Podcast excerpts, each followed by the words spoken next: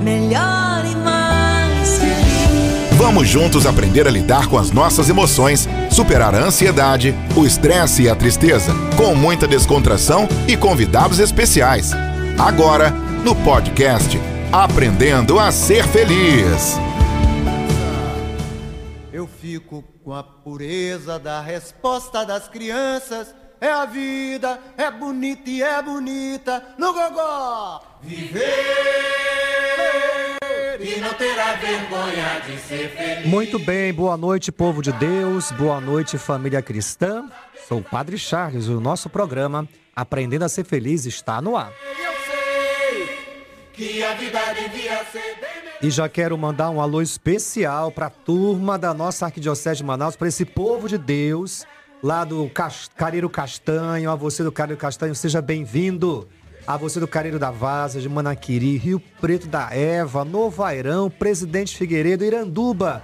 Então sejam todos bem-vindos ao nosso programa. Você está escutando aí pela nossa rádio Rio Mar FM 103,5 ou, ou também pela Rádio Castanho FM 103,3. É com muita alegria que nós acolhemos você em nosso programa. E já quero aproveitar também para convidar você a interagir conosco no 99142 5676. Anote aí. 99142 5676. Já manifeste-se logo dizendo aí o seu boa noite, escrevendo pelo WhatsApp ou também pelo Facebook, pelo YouTube. Eu já aproveito para saudar você também, meu irmão e minha irmã, que está nos acompanhando pelo Face ou pelo YouTube também. Então vamos interagir conosco, dizer aí o seu boa noite, escrever no 991 42 5676. Hoje nosso programa está sendo dedicado aos jovens. É isso mesmo. Então você jovem que esteja aí escutando o nosso programa, fique sintonizado.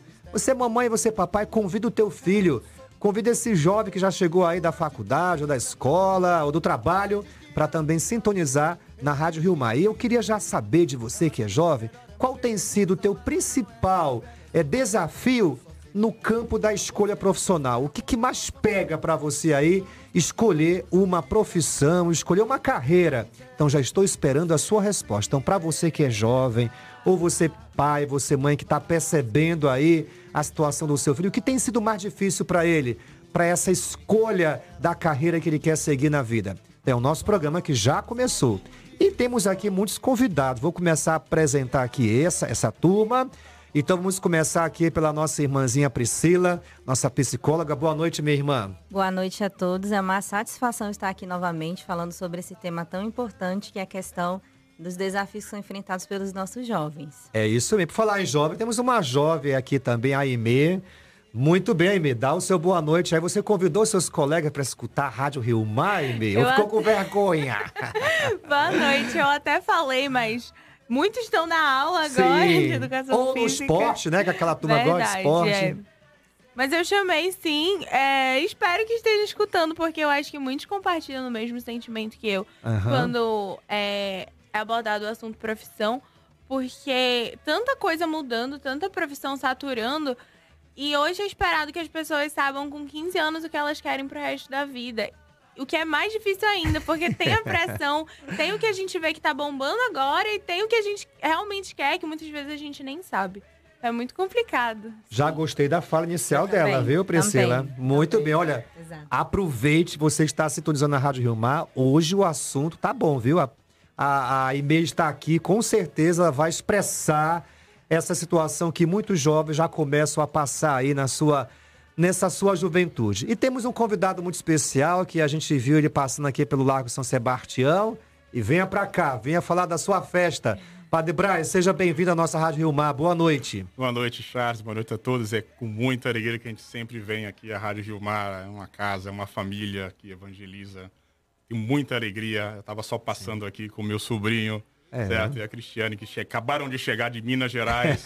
vieram conhecer o Teatro Amazonas. E o Charles falou, vem pra gente. Vem gente pra veio. cá, vem pra nossa Então, rádio. Ontem eu estava numa comunidade chamada Parauá. Sim. No final do Rio Solimões, a festa de São Francisco. E lá eu Sim. encontrei muitos jovens. Olha só. E o que né? veio à minha mente de verdade foi o que será desses jovens ribeirinhos, dessas jovens ribeirinhas. O que eles sonham, o que elas sonham daqui a 10 anos, onde eles estarão, onde elas estarão, estavam todos na procissão. Mas sempre vem esse pensamento, o que eles sonham, o que elas Uhum. sonham para um futuro. E o tema de hoje, de verdade, é, reflete o que eu vi ontem, é, trazendo para a nossa realidade, o jovem ribeirinho, a jovem ribeirinha, também tem que ter a nossa atenção e todo o nosso carinho. Muito bem, Padre Braz, né? Então fale mais do seu festejo, né? Como é que tá aí a movimentação para essa grande festa tradicional da nossa igreja de Manaus, eh, as festividades de Nossa Senhora de Nazaré. Círio de Nazaré, a festa da fé em Manaus. Já estamos no novenário, em plena noite eh, festiva, em preparativos. A festa da transladação será no dia 8, iniciando com a missa às 18 horas, saindo da paróquia Nossa Senhora de Nazaré para o santuário Nossa Senhora de Fátima. Na Praça 14, Praça né? 14. É uma boa caminhada, é a hein? boa caminhada. Mas é à noite, o pessoal não aguenta.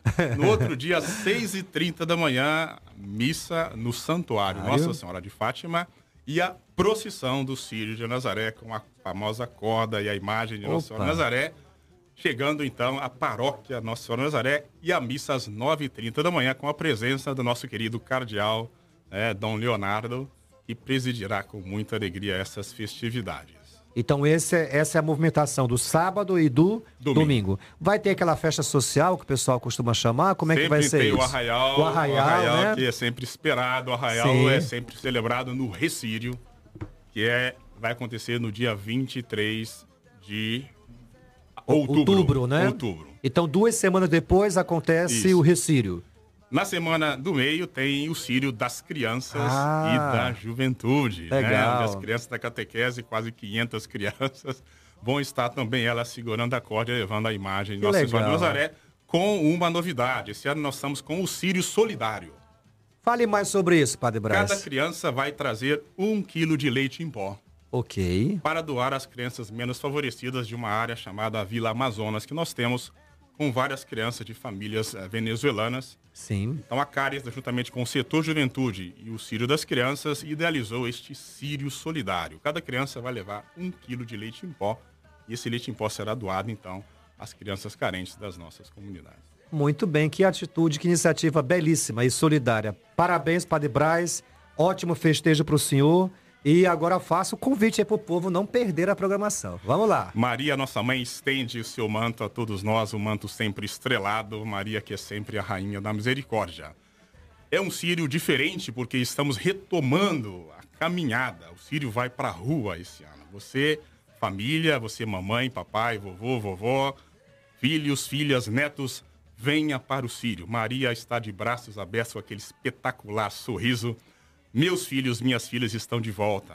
É Sírio outra vez. Opa, então tá aí o convite do Padre Braz, você não pode perder. Você que não vai para Belém, fica aqui em Manaus e vai lá para a paróquia Nossa Senhora de Nazaré. Parabéns, Padre. Que Deus abençoe essa festividade mais uma vez na nossa arquidiocese. Fique com Deus, viu? Beijo no coração, no coração, Charles. Um Obrigado. abraço a todos vocês, viu? E pode continuar o passeio agora, viu? Que a quarta-feira aqui é boa, viu? Tchau pra vocês. Muito bem, então vamos continuar nosso programa. Lembrando, já tem al- algum recadinho aí, Roberto? Boa noite, Padre Padre Charles. Boa Boa, noite. noite. a todos os convidados também. Estamos aqui no podcast Aprendendo a Ser Feliz. Já tem participação aqui, Padre, viu? Vamos lá, mano. Boa noite, sou Fernando. Estou indo trabalhar na escuta do programa do Padre Charles. Por aqui também agradeço sua mensagem. Eu, deixa eu ver o que mais aqui. É, estou fora, né? Mas estou ligadinho aqui no podcast.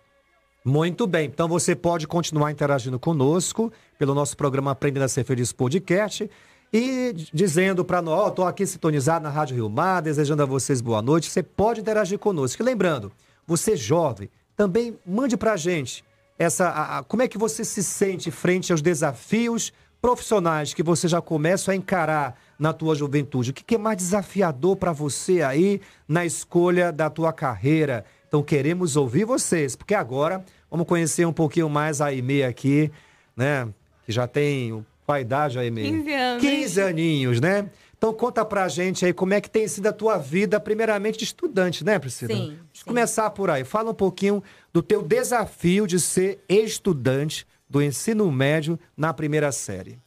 É, é tão fácil assim mesmo, porque diz que você só estuda, né? Não, não é fácil, não é só estudo. Eu acho que se alguém falar que é só estudo, a pessoa vai ficar louca. Em dois meses, eu garanto.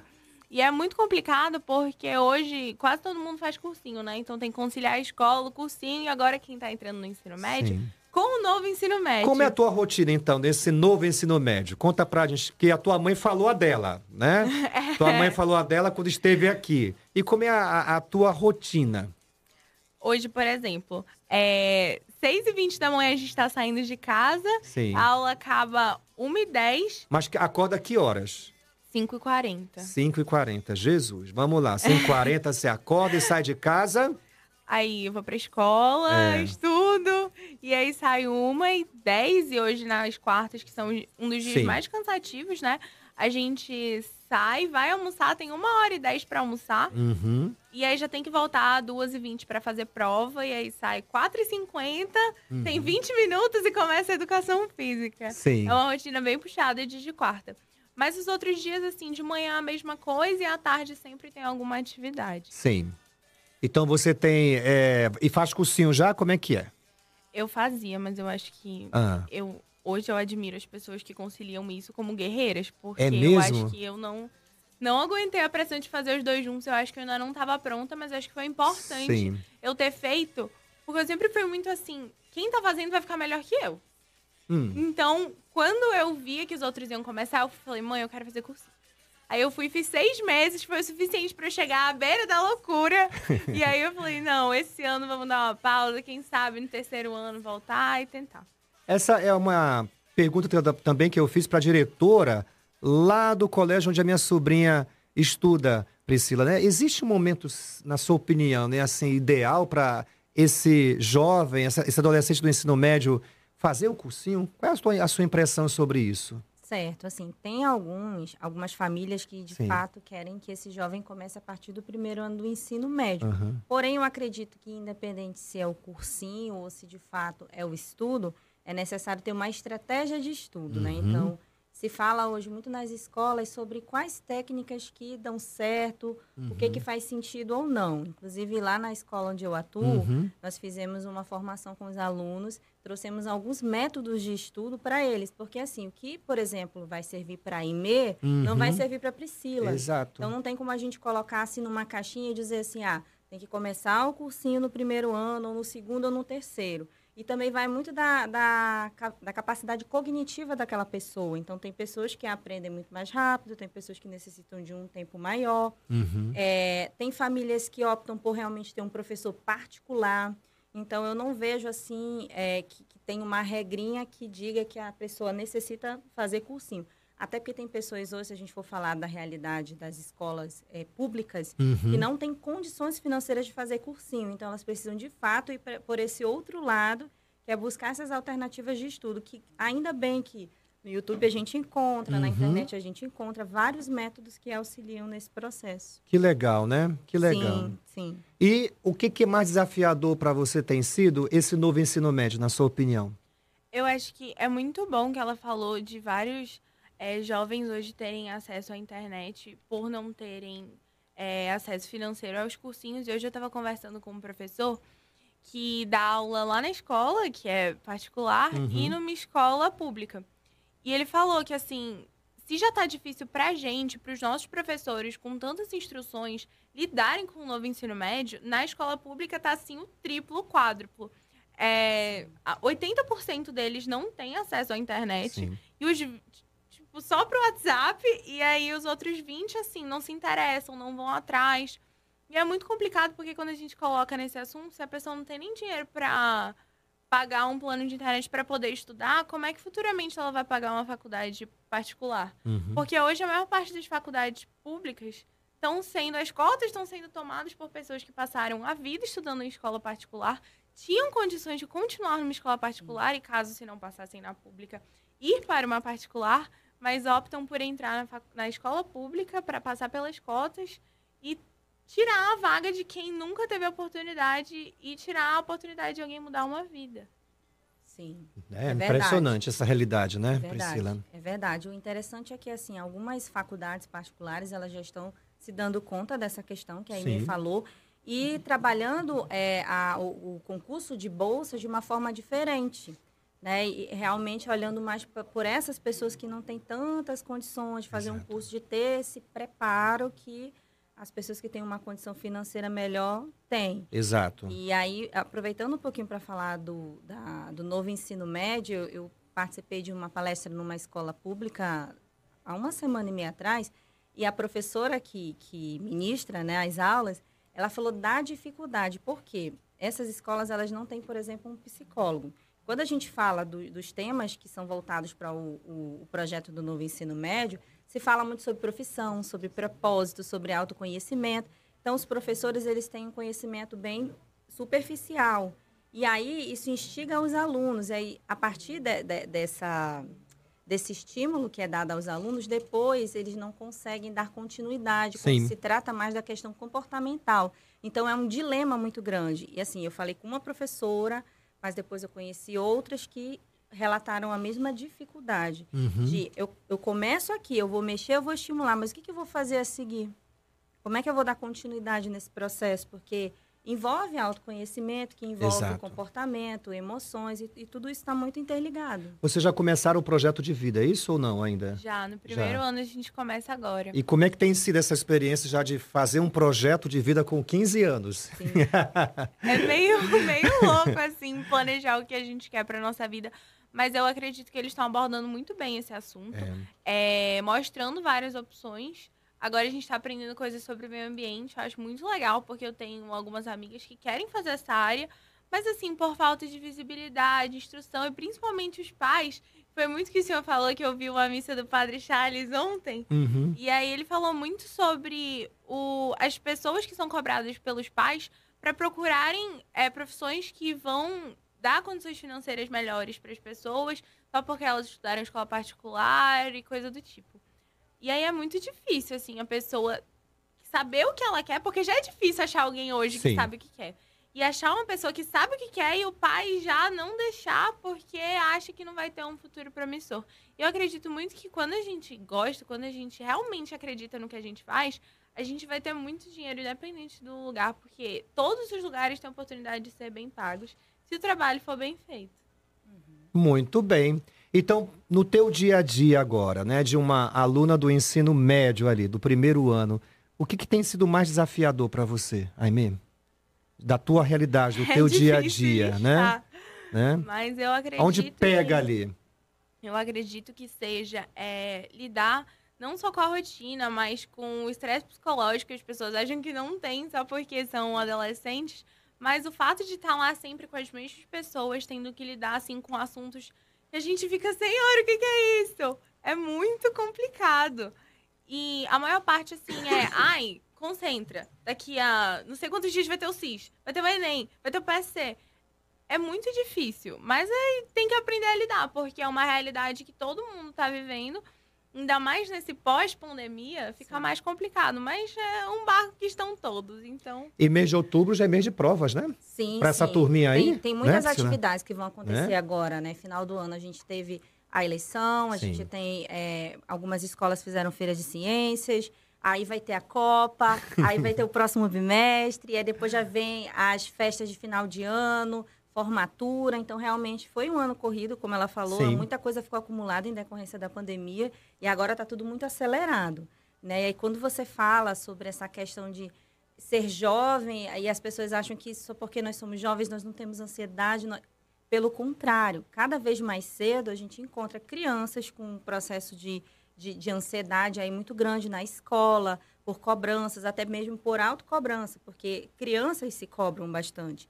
É, e aí, quando você entra no, no ensino médio, e você já começa a ter toda uma responsabilidade muito voltada para a questão do vestibular. Você torna-se vestibulanda. Então, com, e- com esse, com esse novo, com essa nova posição que você assume, vem também toda uma carga emocional. A ansiedade é uma delas, porque a ansiedade é exatamente o medo do que pode acontecer. Vou conseguir, não vou conseguir, dou conta, não dou conta. Tem a sua cobrança, tem a cobrança em casa, tem na escola também, porque você precisa dar conta de todas aquelas atividades, é teste, é prova, é provão. É, são atividades extras que acontecem também na maioria das escolas.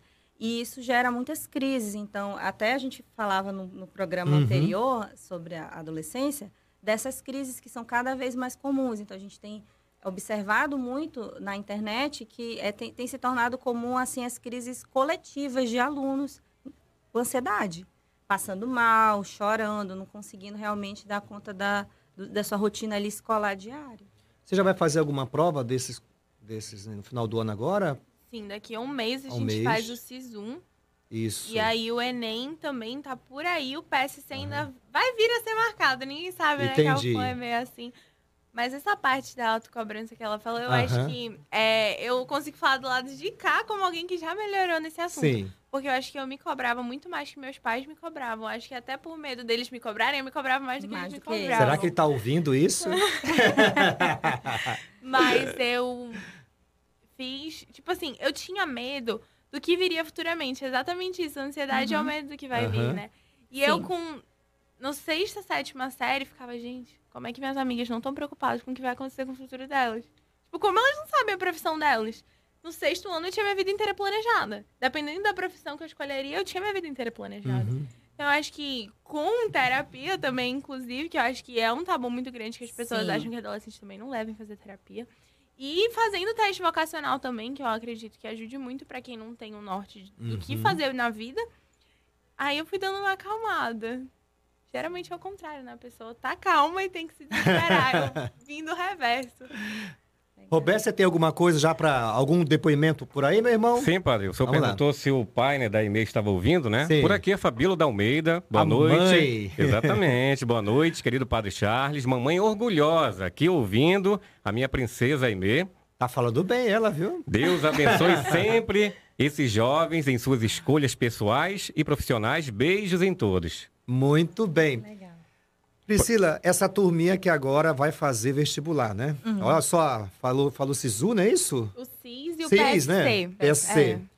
Que conselho você poderia dar para essa turminha aí que já começa? Eu estou vendo aqui rosto de alunas minhas que já estão ali, a gente percebe que a pessoa está com os nervos à flor da pele. Sim. Que conselho você dá para essa pessoa que está aí às vésperas de fazer provas importantes, não determinantes na vida? Claro, claro. Bom, então assim, uma das coisas que a gente tem feito muito é, como eu falei agora há pouco, essa questão de trazer métodos de estudo para que as pessoas consigam se encaixar em algum que, que realmente vai fazer sentido.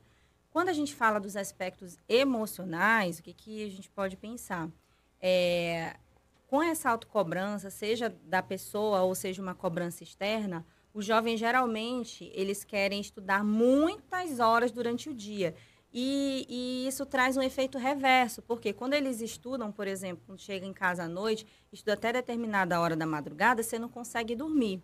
E aí eu estava lendo outro dia sobre a questão do sono, o quanto o sono é importante. Então é muito comum que os jovens durmam meia-noite, uma hora da manhã e acordem muito cedo, assim como você falou, cinco e pouco da manhã. E aí eu estava lendo que, por exemplo, a nossa memória de longo prazo, que é aquela que vai, vai manter os registros que são importantes para a gente lembrar, por exemplo, numa, numa hora de prova, ela só consegue fixar após seis horas de sono. Começa a partir de seis horas de sono, que é a fase do sono REM que a gente fala. Então, se esse jovem ele dorme quatro horas, cinco horas, ele só consegue fixar a memória recente. E aí vai, vão ficando essas lacunas. E às vezes a pessoa pensa que ela está preparada, na hora a ansiedade traz o branco. E a dificuldade cognitiva de lembrar né, faz com que tudo, todo aquele preparo vá por água abaixo.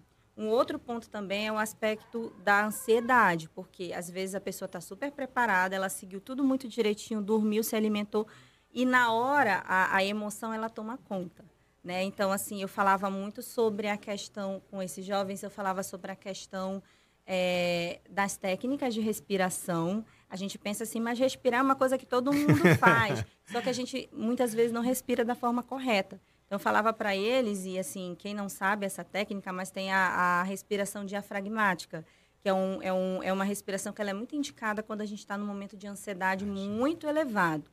Dentro também dessa rotina de estudo e de preparação, é necessário você ter o lazer. Tem algumas técnicas de estudo que, inclusive, elas dizem que você, por exemplo, tem que estudar 30 minutos e dar uma pausa de 10 minutos para sua cabeça ficar livre.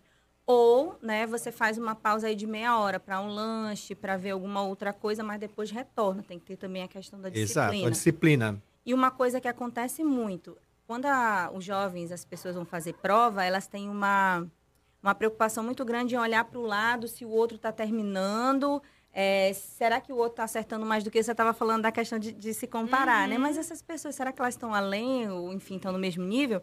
E isso é muito prejudicial, porque você olha para o outro, ele está trocando de prova, ele já está lá no final. Isso É. não quer dizer que ele está fazendo uma boa prova. E você perde tempo, você tira o seu foco daquilo que você está fazendo. Então, essa questão das comparações também, elas são muito prejudiciais. Porque dependendo do nível, elas mexem com a nossa autoestima e, e elas trazem algumas crenças de incapacidade. A gente começa a achar que não vai conseguir, né? Exatamente. É, é, são essas ideias que a gente começa a contar para si mesmo. Então, eu acredito que equilíbrio é, a- é a palavra-chave. E também, como você bem falou, aproveitando um pouquinho do teu gancho, o autoconhecimento ele é fundamental. Fundamental. Eu, eu saber em que momento que a minha ansiedade ela tá ok, ela tá normal, e em que momento ela tá saindo do comum e isso pode me prejudicar. Que é como você falou, né? Você fez o efeito reverso, isso é bom. Então, saber reconhecer as minhas emoções, pedir ajuda também faz parte desse processo. E a fé? Como é que anda a sua fé? Você é estudante do ensino médio. Você acha que o ingrediente da fé também é importante para um estudante do ensino médio? Eu acredito que não só para o ensino médio, Aham. para o estudante do ensino médio, mas para qualquer pessoa. Eu sempre falo que eu acredito que é, a nossa vida é como se fosse uma barra. Uhum. Tem vários pilares segurando. E para você, os seus pilares podem ser é, fé, família e amigos. E para mim pode ser fé, viajar e sair. Uhum. Então, mas eu acredito que cada pilar tem sua responsabilidade. E eu sempre falo que a fé tá no meio desses pilares, porque o do meio é sempre o que sustenta mais. Exato. Então, é, no momento que você tem sua fé, eu acho que você nunca tá sem nada. Você nunca tá no fundo do poço sem saber para onde ir, porque você, tem, você sempre tem uma solução. Então, eu acredito que sim, é muito importante, é uma coisa que as pessoas estão vendo como muito menos importante hoje em dia, principalmente as pessoas da minha idade. Eu acho que eu sou uma das poucas, não poucas, mas assim, muitas pessoas na minha sala, por exemplo, vão à missa todo domingo, por quê? Porque a mãe pede, porque. Sim. E é complicado. Hoje em dia as pessoas estão colocando em último plano. A questão da fé, A né? questão da fé, a questão de à missa, tudo é mais importante que isso. Aí eu pergunto, Priscila, a pessoa eh, se preparou para fazer a prova, né? E não passou, né? O que, que a gente pode dizer para esse jovem que quer tanto passar? Isso é, isso é muito comum, eu tenho acompanhado, Priscila, medicina. Sim. É, é uma questão da pessoa ter que passar, ter que passar, se prepara e de repente não passa de primeira, Sim. né? E aí, como é que fica, né? O que, que se dizer para esse jovem que se preparou, que acredita que quer ser médico, mas a concorrência é muito alta? Como lidar com uma concorrência, por exemplo, num curso como esse, né? De você de repente não conseguir passar no vestibular para medicina naquele momento que você tanto queria passar? Certo. Eu acredito que tem que ter um, um pré, um, um preparo realmente, porque assim, quando a gente fala de não conseguir alguma coisa, a gente está falando aí de um sentimento de frustração. E a frustração é algo muito perigoso, porque de fato pode gerar aí um, um gatilho, um botãozinho emocional que pode ocasionar outras questões, pode realmente desestruturar uma pessoa, uma frustração.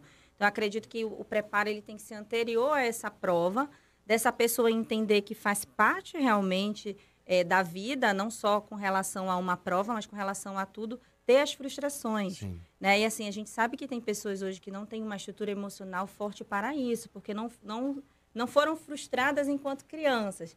Que aí a gente entra muito naquela questão da superproteção que nós Exato. falávamos lá no primeiro programa. Então, eu acredito que antes de acontecer, essa pessoa já tem que ter uma, uma, como é que eu posso dizer? Um preparo. Às vezes, a própria escola trabalha muito isso, essa expectativa versus realidade versus frustração. Eu penso que as escolas, elas deveriam trabalhar isso. Acredito que algumas trabalham, outras nem tanto. Infelizmente, não é uma realidade das escolas públicas. Eu, às vezes, chego a né? dizer para a turma lá: olha, veja bem, eu sei que vocês estão se preparando, Sim, mas também tem outros jovens se preparando. exato. E só tem 40 vagas. E são 2 mil concorrentes. Então, você percebe que matematicamente nem todo mundo vai passar. Sim. Né? Então, tem muitos jovens também que estão se preparando tão bem quanto você. Você está consciente, então, de que você pode passar? Sim, você pode passar, mas também pode não passar. Pode não passar, Né? exatamente. E tem, e tem também aquilo que a gente fala de plano B. Hoje em dia, Isso. a maioria das pessoas, é, eu- às vezes é um plano B para uma outra profissão, mas às vezes é um plano B, tipo, ah, eu vou fazer aqui a prova da UFAM. Uhum. Mas eu vou fazer a prova do estado tal, Tal. também, porque de repente, né, se eu não conseguir aqui, eu posso conseguir no outro estado.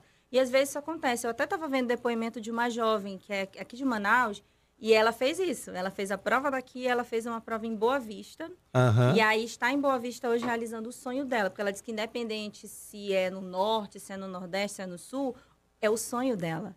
Então acredito que a gente sempre tem que ter esse plano B. E se eu não passar, o que, que eu posso fazer? Ok, se eu não posso fazer vestibular em outra cidade, tá, eu posso me preparar de uma forma diferente. Então, assim, é, mas eu acredito que isso tem que ser antes de acontecer, porque quando acontece é uma queda grande. A frustração, A frustração, né? O exato. desânimo, É, né? Ou é. seja, é, você- será que de repente não é isso que, eu, que a vida quer de mim? Isso, né? aí você começa a se questionar Né? se aquele é o seu propósito. Exato. Realmente, então isso vai gerando uma série de conflitos, até internos.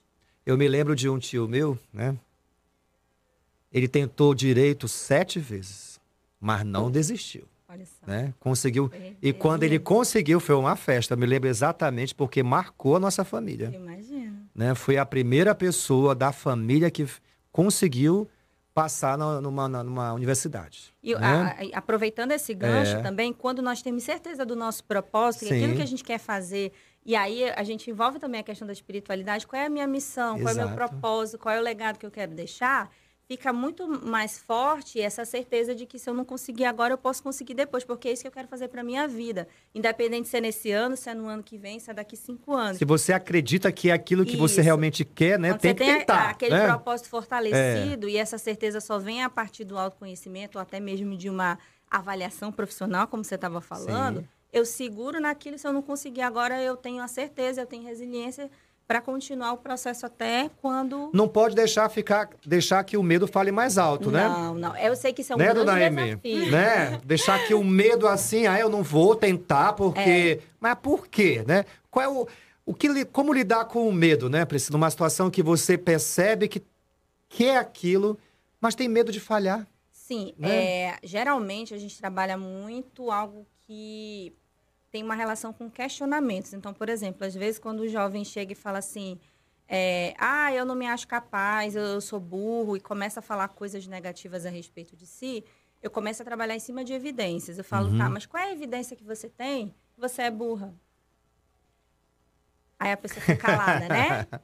Não, mas é por- tá, eu começo a fazer perguntas em cima disso, porque quando a gente começa a se questionar, a- as respostas elas vêm e a gente começa a se convencer do contrário. Então, é, quando começa a ver esses pensamentos negativos, esses medos e tudo mais, você sempre começa a se questionar sobre quais evidências que você tem que você não vai passar, que você não vai conseguir, que se a pessoa X não conseguiu, significa que ninguém mais consegue, cada pessoa é diferente, é, você pode estar mais preparada emocionalmente. Eu acredito que o emocional é muito mais importante do que o cognitivo e o técnico, porque você pode saber todo o conteúdo, mas se na hora você tiver uma crise de ansiedade, vai Exato, tudo por água né? abaixo. Então vamos aproveitar antes de entrar numa outra perspectiva do nosso bate-papo aqui. A dona Cláudia não mandou lanche hoje, né? A culpa é minha. Ah, mandou? Ah, tá aqui o lanche, porque eu não vi o lanche geralmente ficar aqui, né? Poxa vida, eu não pude vir dois programas, tava dodói, né? Fui fazer exame. A Cláudia esqueceu de mim. Desculpa, Cláudia, já tá falando mal de você aqui no ar.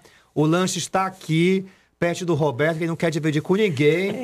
Né? Mas, Roberto, vamos dividir. O que que veio aí?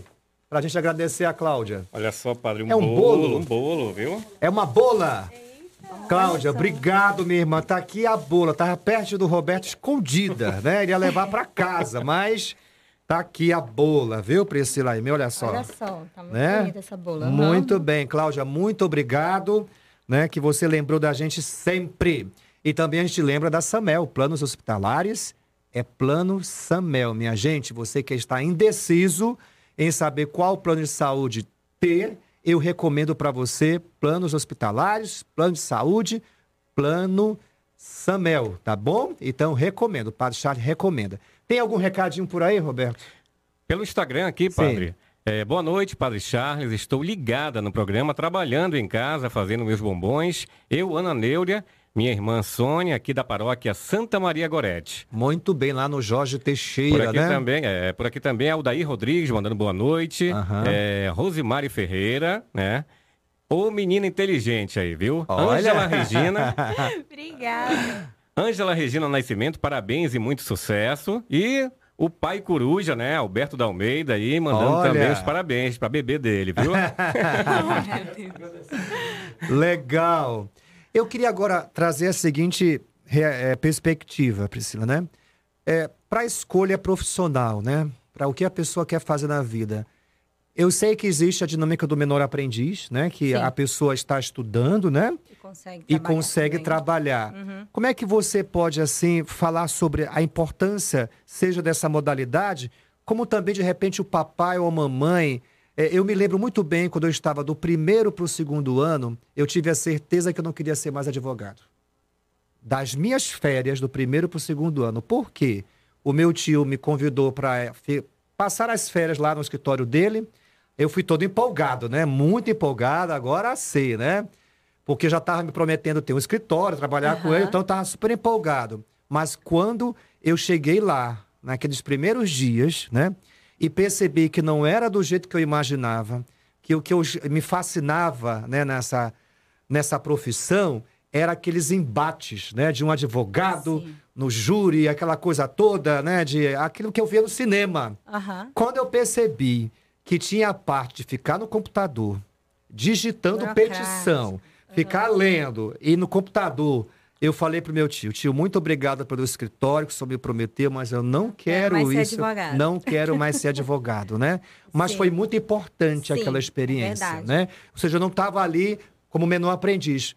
Não, eu, eu, eu fui convidada a viver um dia de um advogado. Uhum. Eu descobri que um dia de advogado não é só ali na, naquele momento, né, do perante o juiz, Sim. mas tem toda uma, uma preparação. Exato. Então, Exato. como é que você acha da importância, né, de inserir esse jovem nessas realidades para quem sabe ali confirmar o, algo que ele quer ou então perceber que não é por Não ali é que eu quero ali. ir, né? Isso, olha, tem algumas formas. Por exemplo, é, quando a gente fala de um processo de avaliação profissional ou avaliação vocacional, né, em alguns lugares chama dessa forma, é, as pessoas pensam que é só vou fazer um testezinho e vai aparecer se eu quero, se eu vou ser médico ou se eu vou ser advogado.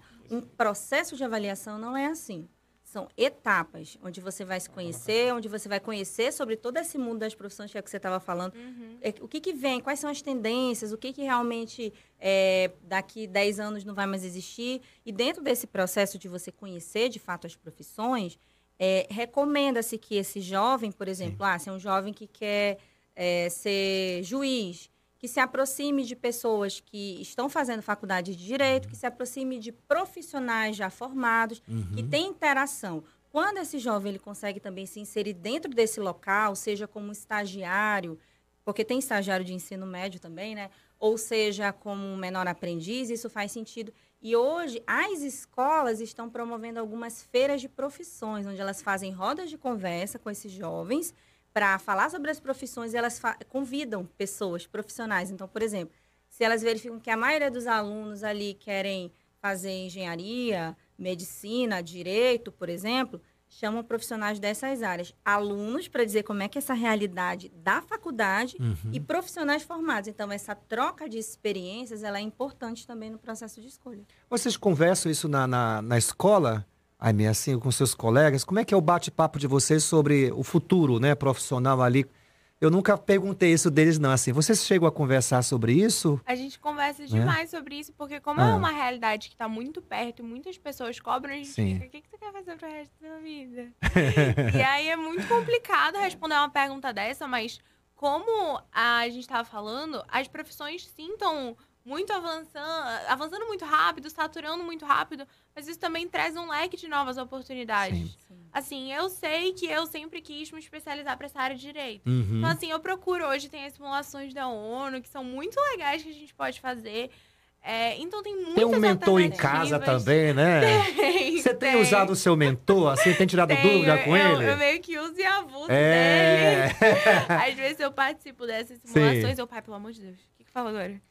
E aí ele fala, assim, e a gente vai lidando, vai aprendendo, já participei de algumas, Sim. e aí já muda totalmente a visão a cada uma, porque cada uma é diferente, cada experiência. Você é sente que vai confirmando assim? Como é que é a tua, o teu processo assim? Eu sinto que vai confirmando. Vai confirmando, Eu né? acho que no meu caso, eu sempre quis muito o que eu quero agora Aham. e sempre soube. Então, quanto mais eu vivo, mais eu sei que eu realmente quero. Mas sobre as rodas de profissões, eu acho que inclusive o Padre Charles já fez uma é, lá na escola, que ele trouxe alunos dele para minha sala para falar sobre as profissões. E é uma coisa muito interessante, porque né? muitos Isso. amigos meus não sabem o que querem. Eu falo, ah, eu quero medicina. E aí, quer o quê? Me- Medicina. Ah, tá bom, beleza. Quer fazer. Já viu sangue? Não. Já fez alguma coisa? Não. Não. Na- tudo é não. E assim, é, Sim, e a é maior verdade. parte é assim, É. eu acredito tanto que medicina é vocação, por exemplo, eu adoro. Isso é meio extremo, mas eu adoro hospital. Tipo assim, eu adoro estar no ambiente. Mas eu penso, gente, e se eu fizer medicina? Eu aguento fazer medicina? Tipo, porque eu acho que medicina é uma carga horária tão pesada, é tudo tão pesado pra quem não tem a vocação pra É. isso. As pessoas banalizarem o quanto estudantes de medicina que não têm a vocação pra isso ficam com a cabeça destruída, saem tomando antidepressivo, ansiolítico, porque não tem a vocação pra isso e se cobra como se fosse a sua vocação, sendo que não é. Exato. E aí, quando tem essas trocas, exato. Por isso que é interessante é, você ter essa troca tanto com quem está na faculdade, porque a gente sabe que, assim, a faculdade, ela traz informações, é um- ela é, ela é para te orientar. Mas a prática também tem as suas especificidades, tem algumas coisas que são diferentes na prática. Sim. Então, quando você tem essa pessoa que está na faculdade, essa pessoa que já está exercendo, você consegue traçar, né, esse paralelo e entender se realmente aquilo é para ti ou não. Te aproxima muito mais dessa decisão. Por isso que é importante a, a troca. E como esse jovem pode, assim, ter aquela convicção que é isso? Aquele amor. Que, como é que se tem essa confirmação? Essa confirmação. Então, Né? eu acredito que não é uma confirmação somente. Sim. Eu acredito que são várias situações que vão acontecendo, né, que vão confirmando isso para esse Uhum. adolescente, para esse jovem, enfim, né? É, às vezes até pessoas próximas falam, soltam assim alguma coisa relacionada a- ao comportamento, Uhum. é, ao potencial daquela pessoa para determinada área. E às vezes aquela pessoa, como você falou, ela está com foco em alguma coisa que ela nem pensou. Mas como é, é uma profissão de status, ou então muitas vezes a família está Uhum. influenciando bastante, os pais, enfim, a família, ela não para para olhar muito para aquela outra, aquela outra área. Sim. Por exemplo, desenho, música, Aham. que as pessoas às vezes não consideram, né? E que, que é tão importante quanto. E, e eu penso que as confirmações elas não vêm só internas, mas elas Sim. vêm através das pessoas, elas vêm através dos professores, porque os professores conhecem muito bem os alunos, Exato. eles observam bastante. Então, eu acredito que ocorre de várias formas. Eu não sei se com você é desse jeito também. Se você tem pessoas ou amigas que comentam e tudo mais, e aí que você para para pensar e você vê que vai fazendo sentido. Uhum. Claro que o mais forte tem que ser o interno, tu tem que Uhum. sentir que aquilo é para ti. Eu me lembro você falando assim, seja de um filme que eu lembrei agora, como também de passagens bíblicas, né, que vão Sim. citando esse momento, né, que a gente chama na teologia o momento definidor, né? Por exemplo, de um filme eu lembrei de Matrix, né, que o, o Neo foi lá visitar a- o, o oráculo, né? E ela, né, sabia que ele era o escolhido, mas ele não se identificava com o escolhido, né? Ele duvidava. E o é bonito perceber no filme o quanto ele vai se descobrindo como o escolhido, né? Aham. E tem uma cena lá muito interessante numa estação de metrô, né? Que eles. ah, o, o vilão chama: Vem pra cá, senhor And- Anderson, né? Meu nome não é Anderson, eu sou o Neil. Então ali, né, é o ponto do filme que ele descobre: Eu sou o Neil, Aham. eu sou o, o escolhido, né? Sim. E isso a gente encontra também na perspectiva bíblica, né? Quando é, Moisés, que só estava no palácio, não conhecia a realidade e de repente teve aquele confronto com a realidade, começou a agir, mas de um modo errado, foi preciso ir para o deserto, o autoconhecimento, aquele encontro com Deus e ali perceber né, que Deus o chamava a ser o libertador, aquele que ia tirar, ia tirar o povo de Deus da escravidão do Egito. Então, para mim, particularmente falando, seja para a Emê como para a Priscila, né, a, a importância da realidade, esse diálogo nosso Sim. com a realidade, Sim. de perceber através dos sinais que a realidade né, coloca para mim caramba, né? Esse é o meu lugar. Sim, aí é. É. aquele momento de identificação. Identificação, exatamente. Eu, eu Né? identifico que eu quero fazer isso pro resto da minha vida. Minha vida. Ou às vezes, até assim, nesse momento da vida eu identifico isso. Isso. A, a, a questão da, do propósito, ele também pode mudar. A gente não vai dizer assim que é uma coisa imutável. A gente vê que tem pessoas que fizeram transição de carreira, principalmente agora na pandemia, né? Então, é, eu, eu penso que a gente não pode colocar nada assim dentro de uma caixinha. e dizer- Definitivo, né? Definitivo. Porque as coisas podem mudar, as profissões mudam, as tendências que, que virão. Então, É. eu penso que para esse momento, o que, que vai me fazer feliz? Nesse momento, eu quero fazer isso, eu vou me dedicar a isso.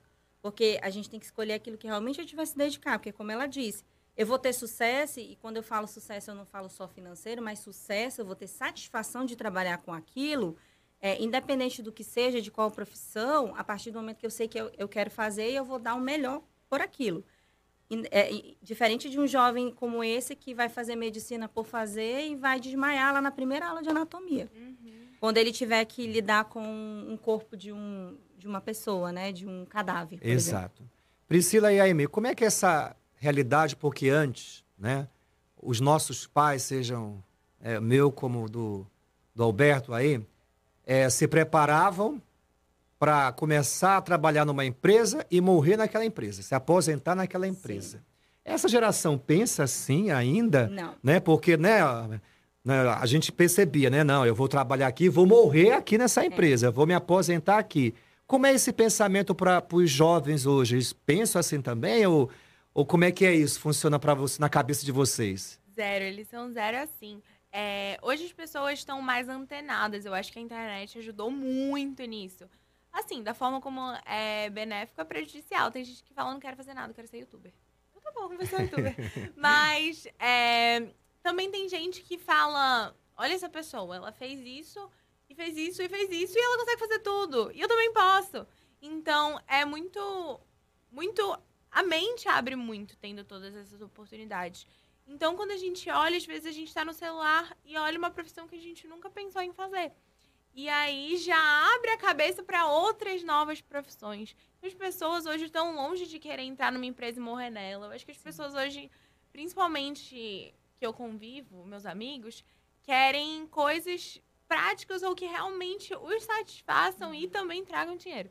Mas É bom ouvir isso, né? Os satisfaçam e tragam dinheiro. retorno, é Gostei verdade. dessas duas asas, É né? verdade, é verdade. Mas isso é. ó, se você hoje é, conversa com os estagiários de uma, de uma empresa, por exemplo, de uma indústria, principalmente os estagiários a nível é, de, de nível superior, Uhum. no caso de faculdade, a maioria deles chega e quando você vai fazer uma entrevista, você pergunta: olha, essa vaga de estágio, por exemplo, na engenharia e tudo mais.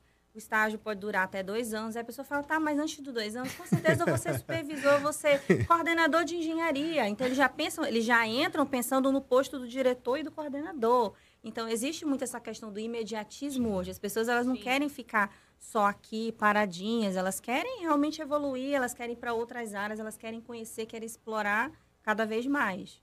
E assim, é, apro- aproveitando esse gancho também, a juventude também é a época de se inserir no mercado de trabalho, que também é uma dificuldade, porque muitos jovens eles não conseguem exatamente pelo fato de não ter uma experiência. Uhum. Só que além da experiência, porque tem gente que fala assim, ah, eu não consigo uma vaga porque eu não tenho experiência e não me dão oportunidade. Só que às vezes quando você vai pedir o currículo dessa pessoa, não tem nenhuma qualificação mínima, como por exemplo informática, porque é, as experiências que a gente vivencia também, até mesmo, eu falo na igreja, em Uhum. grupo, ah, eu fui líder de, de, de grupo aqui. Um trabalho fui voluntário, um trabalho alguma coisa, né?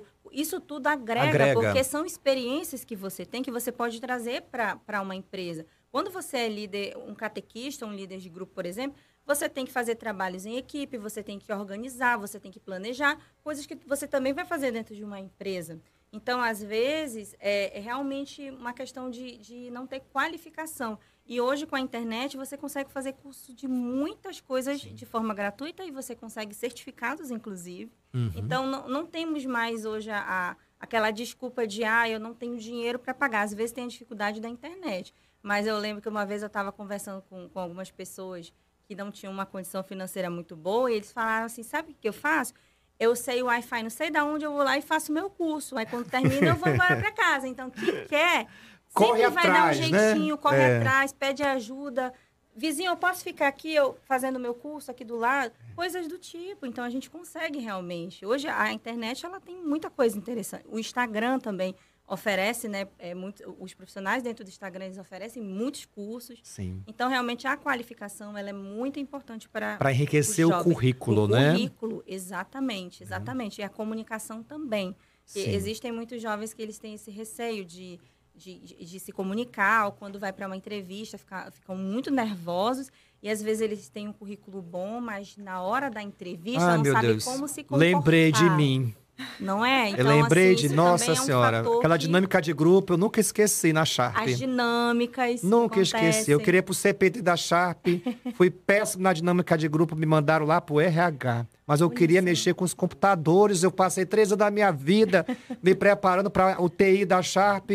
Fui péssimo naquela entrevista, naquela Aham. dinâmica de grupo, né? Aham. E fui pros cafundó da Sharp, lá pro RH. E graças a Deus fui para lá. Porque lá a minha diretora, Lígia, me fez reaprender a falar Olha só. me ajudou a. Menino, vai dar curso de informática básica lá para o setor tal, né? Eu tinha 19 anos. E não é que eu gostei daquilo ali. Então a gente até se encontra fazendo Me encontrei, atividades. eu gostei de ensinar as pessoas. Ali começou a, eu a engatinhar na a questão de sementinha, falar né? em público. Foi É. quando, de repente, ali na Sharp, ah, eu saí do computador e comecei a dar treinamento de informática básica. Aquilo foi me moldando, né? Sim. Algo que eu achava que era por um caminho, deu errado, né? E aí Me encontrei Por no lado, outro. é? E assim, existem hoje, assim, claro que cada empresa ela tem a sua cultura, ela tem as suas competências. Sim. Mas se nós formos falar de uma forma generalista, quando você vai participar de um processo seletivo, eh, seja a entrevista em si ou uma dinâmica, por exemplo, Aham. o que, que o avaliador ele vai observar? Se você tem iniciativa, ou seja, se você vai falar, se você sabe trabalhar em equipe, no sentido de, ah, eu vou fazer, eu, eu vou fazer isso tudo sozinho, ou eu vou ficar distante, eu vou me isolar, não, mas eu vou interagir com esse grupo. Se você se comunica, Uhum. né? Se você sabe é, falar e sabe ouvir, porque a comunicação é isso, eu preciso saber falar, mas eu também preciso saber ouvir. Então, tem algumas competências que são fundamentais dentro desse processo também. Muito bem, o nosso horário pela rádio já está acabando, mas o papo aqui está rendendo. Então eu quero agradecer o patrocínio da Brecha Tu, lá do Alemão. O Alemão tá aí na, pelo Rio Negro, foi pescar. Boa pesca, viu, Alemão? Junto com a sua esposa aí, os casais que foram juntos. Então agradeço de coração a Brecha Tu e também a nossa patrocinadora Gelocrim. Gelocrim. Então agradeço também muito a essa confiança que vocês têm aqui no nosso trabalho. Então já vamos nos despedindo aqui pela Rádio Rio Mar, mas vamos continuar, viu, a e-mail Priscila, um pouquinho mais pelo Facebook e pelo YouTube, porque chegamos agora no mercado de trabalho. Isso é muito bom também. Então que Deus abençoe você, ouvinte da Rádio Rio Mar, da Rádio Castanha, e agora vamos continuar pelo Facebook e também pelo YouTube. Na próxima quarta-feira é dia de Nossa Senhora Aparecida, é dia das crianças. Vamos fazer um programa especial, então, na linha mais de Nossa Senhora. Então vamos encerrar por aqui na nossa Rádio Rio Mar. Rádio Rio Mar, melhor e mais feliz. Quer continuar acompanhando o podcast Aprendendo a Ser Feliz? Acesse o YouTube e Facebook da Rádio Rio Mar FM. Seguimos ao vivo. Te espero lá. Oferecimento. Então, Samel, Facebook, orgulho em cuidar de você. Gelocrim, pura refrescância. E Brecha Transportes e Turismo, transportando Então, você o papo com tá segurança. rolando aqui. Então, eu Cansado de carregar garrafão de água? aqui, Alca né? Filtros é a solução ideal para mais você. Os melhores filtros de água também, alcalina e com ozônio. Você possui seu né? filtro de Não água. ficar A Alca ali, Filtros trabalha é, com várias marcas, como mas- IBBL, Esmaltec e é outras. Trabalhamos com purificação de água, Sim. assistência técnica, um peças e acessórios. Venha nos visitar na Rua do Comércio 2, Porque, Parque 10. é, Informações os pais, eles ajudam muito nesse 98285 processo, 5654. incentivar, Água de qualidade é na e Alca tudo mais. Filtros. Porém. Amigo do interior e da capital. Na hora de procurar motores para a sua embarcação, a importadora Alfaia é a solução. Toda a linha de motores Suzuki de 2 e 4 consciência tempos, assessoria náutica, peças de reposição para uma motores Suzuki Yamaha de dois né? tempos. E tem mais, apresente o orçamento da concorrência. Até mesmo para menor aprendiz, ele está sendo observado. É uma profissão, é, enfim, um cargo que ele está buscando. Priscila, me ajuda aqui também a Aimee. É uma percepção apenas. Eu queria ouvir você que está na sala de aula como aluna e a Priscila também aí como essa observadora do comportamento humano, né? É, não sei se é só uma impressão minha, mas eu, eu sinto uma certa dificuldade né, dessa nossa juventude trabalhar em equipe. Sim. É, é uma impressão que eu tenho de fazer trabalhos em equipe, né? Porque eu lembro da sem comparar gerações, mas eu me lembro, né, o quanto a gente se empolgava em fazer trabalhos em equipe, até de ir para casa do colega. Sim. Eu sei que hoje é mais perigoso a questão da violência, isso dificulta muito, né? Mas a gente dormia na casa do colega, fazia um trabalho lá, né? Eu, eu sinto uma certa dificuldade hoje no cenário, é uma impressão que eu tenho. A Aimee pode falar um pouco mais sobre isso. Será que os jovens estão se preparando para essa necessidade que tem no mercado de trabalho de trabalhar em equipe? Como é que vocês observam essa dinâmica? Assim, é, eu adoro fazer trabalho em grupo. Sim. Mas eu vejo muitas pessoas que não gostam, eu acho que não é nem pelo motivo de ter que fazer o trabalho. Sim. E sim de ter que lidar com as pessoas em volta. Ter que lidar com diferentes personalidades. Isso tá muito, muito, muito atrelado à internet e ao falar em público, né? Porque o trabalho em equipe, ele vem junto, geralmente, com falar em público. E aí é juntar um monte de gente com opiniões diferentes para falar em público sobre um assunto que todos tiveram que ajudar no trabalho é muito complicado. Mas foi, foi muito, é muito difícil, assim, as pessoas falarem em público hoje, porque elas foram acostumadas a falar por trás das câmeras. Principalmente na época que era pra gente apresentar mais trabalhos, a gente estava vendo as aulas online. Uhum. Então foi muito difícil. Uma coisa que também me ajudou muito sobre as vocações é que eu fui chamada para fazer o comentário na missa. Sim. E eu faço há alguns anos. E isso foi o que totalmente mudou minha percepção de falar em público. Hoje o professor fala, Vê, tem que apresentar uma coisa lá na frente. Eu adoro. Eu adoro falar lá na frente. Mas é, fazer o comentário. E eu acho que essa parte da igreja de te proporcionar várias áreas do que você pode se especializar. Tem um monte de coisa para todo mundo, para todas as idades, para várias coisas diferentes. Eu acho isso muito legal. Certo. Eu acredito que a gente está falando aí de. eh, A gente não pode generalizar, Sim. mas assim, muitos jovens eles não têm um repertório de habilidades sociais, que é exatamente essa questão de eu saber como me relacionar com o outro. E eu penso que isso, que essa sua impressão de que isso está cada vez mais como hoje, Uhum. não deixa de ser um, uma consequência até mesmo da tecnologia, porque antigamente a gente não tinha todos esses estímulos que nós temos Tinha que hoje. se encontrar, né? Tinha que se encontrar. É. Hoje em dia não. Aí eu quero falar com a Aimee. Ah, mas eu tô com preguiça de ir na casa dela. Eu vou fazer uma chamada de vídeo. Uhum. E aí cada vez mais você vai deixando de ter essa relação mais próxima e vai se distanciando.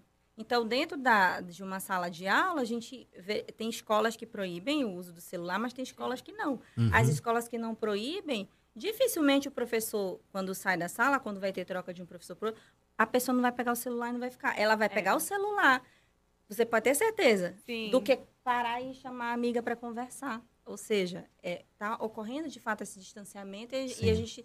E, e eu não falo só do jovem, a gente mesmo está deixando de ter essa, essa proximidade Uhum. e essas habilidades sociais que nós tínhamos muito como E no mercado de trabalho isso tem sido muito Também. necessário, né? Muito. Essa capacidade de liderar É. grupos, né? De Sim, lidar com grupos.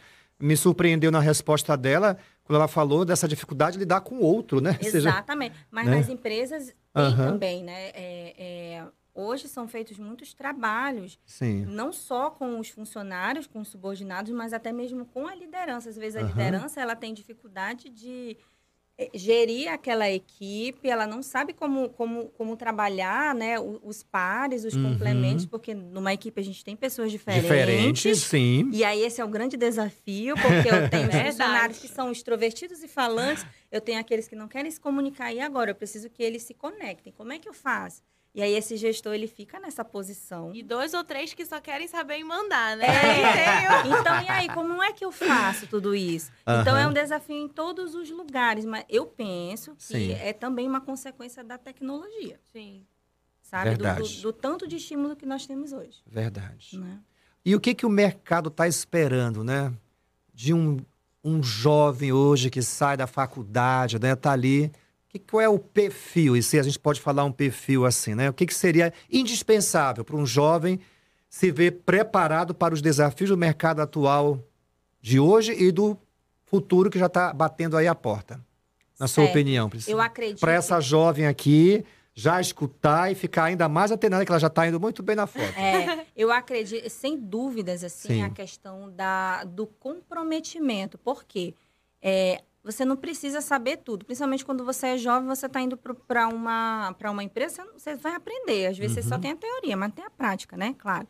E aí, o que, que você precisa desse comprometimento? Por que, que eu falo comprometimento? Eu já vi muitos estagiários, por exemplo, serem desligados do estágio porque não conseguiam ter pontualidade, não conseguiam ter assiduidade, ou faltavam, ou chegavam atrasados, ou muitas vezes quando recebiam uma crítica não sabiam como lidar com isso, né? E aí, no ímpeto de querer responder, numa impulsividade, às vezes não sabiam como se posicionar e utilizar da inteligência emocional, Uhum. e às vezes perdiam uma oportunidade.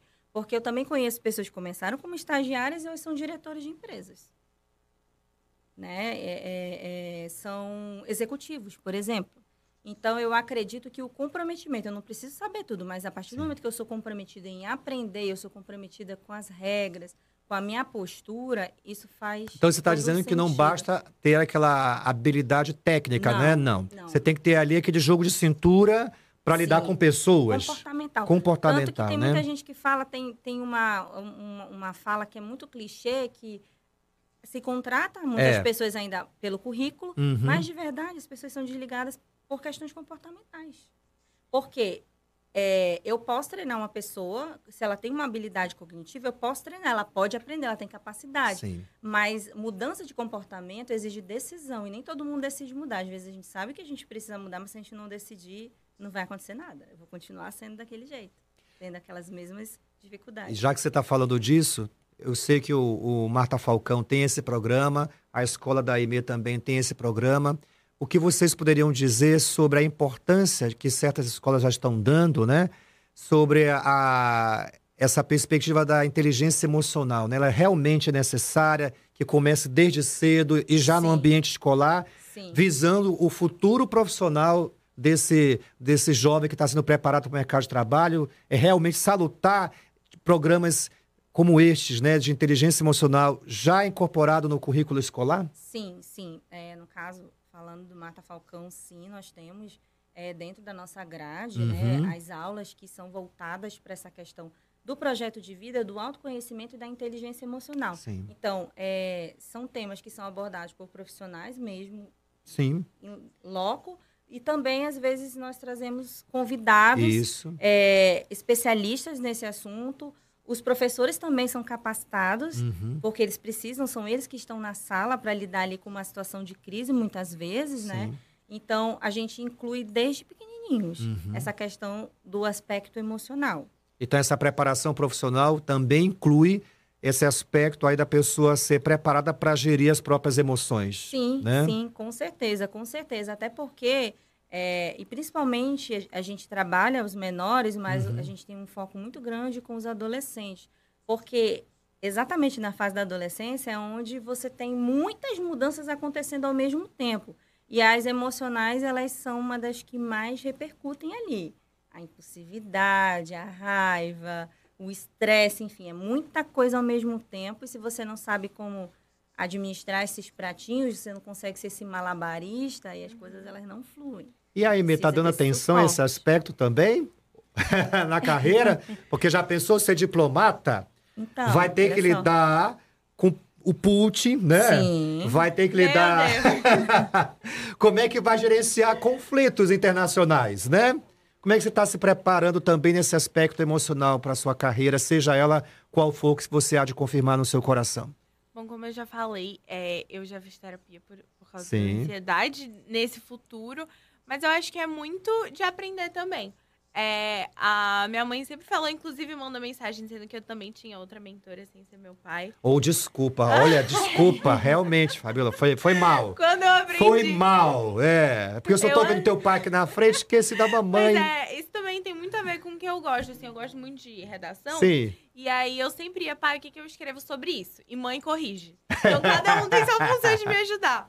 Mas eu gosto muito de, de todas essas coisas de comunicação. Sim. E eu acredito que eu tenho vocação porque eu tento e eu aprendi a dar minha cara a tapa.